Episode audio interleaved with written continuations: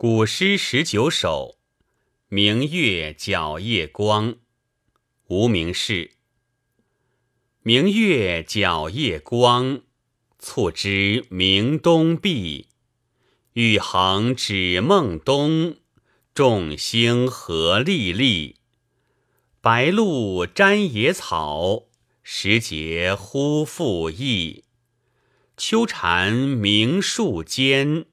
玄鸟是安适。昔我同门友，高举振六合。不念携手好，弃我如遗迹。南击北有斗，牵牛不复恶。梁无磐石固，虚名复何益？我们的诗人此刻正浸染着一派月光，这是谁都可以从诗之开篇感觉到的。明月皎夜光，促织鸣东壁。皎洁的月色，蟋蟀的低吟，交织成一曲多么亲切的夜之旋律。再看夜空，北斗横转。那由玉衡、开阳、瑶光三星组成的斗柄，正指向天象十二方位中的孟冬。闪烁的星辰，更加镶嵌天幕的明珠，把夜空辉映的一片璀璨。一切似乎都很美好，包括那披着一身月光漫步的诗人。但是且慢。让我们看一看此刻究竟是什么时辰。玉衡指孟冬。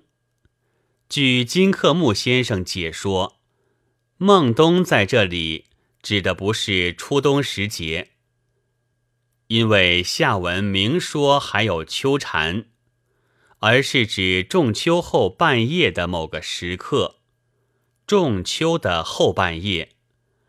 如此深沉的夜半，诗人却还在月下踽踽独步，显然有些反常。倘若不是胸中有着缠绕不去的忧愁，搅得人心神不宁，谁还会在这样的时刻久久不眠？明白了这一层，人们便知道，诗人此刻的心境非但并不美好。简直有些凄凉。由此体味上述四句，境界就立为改观。不仅那皎洁的月色似乎变得幽冷了几分，就是那从东壁上传来的蟋蟀之鸣，听去不也格外哀切？从美好的夜景中书写客中独步的忧伤。那美好也会变得凄凉的，这就是艺术上的反衬效果。诗人默默无语，只是在月光下徘徊。当他踏过草径的时候，忽然发现了什么：白露沾野草，朦胧的草叶上竟已沾满晶莹的露珠。那是秋气已深的征兆。诗人似乎直到此刻才感觉到，深秋已在不知不觉中到来。时光之流逝有多急速啊！而从那枝叶婆娑的树影间，又有时断时续的寒蝉之流鸣。怪不得往日的燕子都不见了。原来已是秋雁南归的时节，这些燕子又将飞往哪里去呢？秋蝉鸣树间，玄鸟是安适。这就是诗人在月下所发出的怅然问叹。这问叹似乎只对玄鸟而发，实际上。他岂不又是诗人那充满诗意的怅然自问？从下文可知，诗人之游宦精华，已几经寒暑，而今草露蝉鸣，又经一秋。他们在诗人心上所勾起的，该是流离客中的几多惆怅和凄怆。以上八句从描写秋夜之景入笔，书写诗人月下徘徊的哀伤之情，适应着秋夜的清寂和诗人怅惘失意之感。笔触韵的轻轻的。色彩也一片惨白，没有大的音响，只有蟋蟀、秋蝉交鸣中偶发的诗人那悠悠的叹息之声。当诗人一触及自身的伤痛时，情感便不免愤愤起来。诗人为什么久至客中？为何在如此夜半焦灼难眠？那是因为他曾经希望过、期待过，而今这希望和期待全破灭了。昔我同门友，高举振六合。在诗人求换精华的蹉跎岁月中，和他携手而游的同门好友。先就举翅高飞，腾达青云了。这在当初，无疑如一道灿烂的阳光，把诗人的前路照耀得五彩缤纷。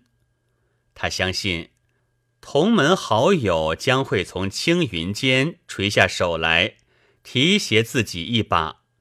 总有一天，他将能与友人一起比翼齐飞。遨游碧空，但事实却大大出乎诗人预料。昔日的同门之友，而今却成了相见不相认的陌路之人。他竟然在平步青云之际，把自己当作走路时的脚印一样，留至身后而不屑一顾了。不念携手好。弃我如一计，这毫不经意中运用的妙喻，不仅入木三分的刻画了同门好友一阔脸就变的卑劣之态，同时又表露了诗人那不安世态炎凉的多少惊讶、悲愤和不平。全诗的主旨至此方才揭开。那在月光下徘徊的诗人，原来就是这样一位被同门好友所欺骗、所抛弃的落魄者。在他的背后，月光映出了静静的身影；而在头顶上空，依然是明珠般闪烁的粒粒众星。当诗人带着被抛弃的余愤仰望星空时，偏偏又瞥见了那名为鸡星、斗星和牵牛的星座。正如《诗经·小雅·大东》所说：“为南有鸡，不可以颠阳；为北有斗，不可以忆九江。环比牵牛，不可以扶香。他们既不能颠阳。”斟酌和拉车，为什么还要取这样的名称？真是莫大的笑语。诗人顿时生出一股无名的怨气，指点着这些徒有虚名的星座，大声责问起来：“南极北有斗，牵牛不负恶。”突然指责起渺渺苍穹中的星星。不太奇怪了吗？一点也不奇怪。诗人心中实在有太多的苦闷，这苦闷无处发泄，不拿这些图其虚名的星星试问，又问谁去？然而星星不语，只是狡黠的眨着眼，他们仿佛是在嘲笑。你自己又怎么样呢？不也担着同门友的虚名，终于被同门之友抛弃了吗？良无磐石故，虚名复何益？想到当年有人怎样信誓旦旦，声称着同门之意的坚如磐石，如今同门虚名犹存，磐石友情安在？诗人终于仰天长叹，以悲愤的感慨收束了全诗。这叹息和感慨，包含了诗人那被炎凉世态所欺骗、所愚弄的多少伤痛和悲哀呀！书写这样的伤痛和悲哀，本来只用数语即可说尽，此诗却偏从秋夜之景写起。初看似与此旨全无关涉，其实均与后文的情感抒发脉络相连。月光笼盖悲情，为全诗敷上了凄清的底色。促织明于东壁，给幽静增添了几多哀音。玉衡指孟冬，指明夜半不明之时辰。众星合历历，暗伏鸡斗牵牛之奇思。然后从草露蝉鸣中，引出时光流逝之感，触动同门相弃之痛。眼看到了愤极直落，难以控御的地步。妙在忽蒙上文众星历历。借鸡斗牵牛，有名无实，凭空作比，然后拍合，便顿觉波澜跌宕。这就是明月皎夜光写景书份上的妙处。那感慨、愤激、伤痛和悲哀，始终交织在一片星光、月色、蟋蟀蝉鸣之中。本文作者潘笑龙，朗读：白云出岫。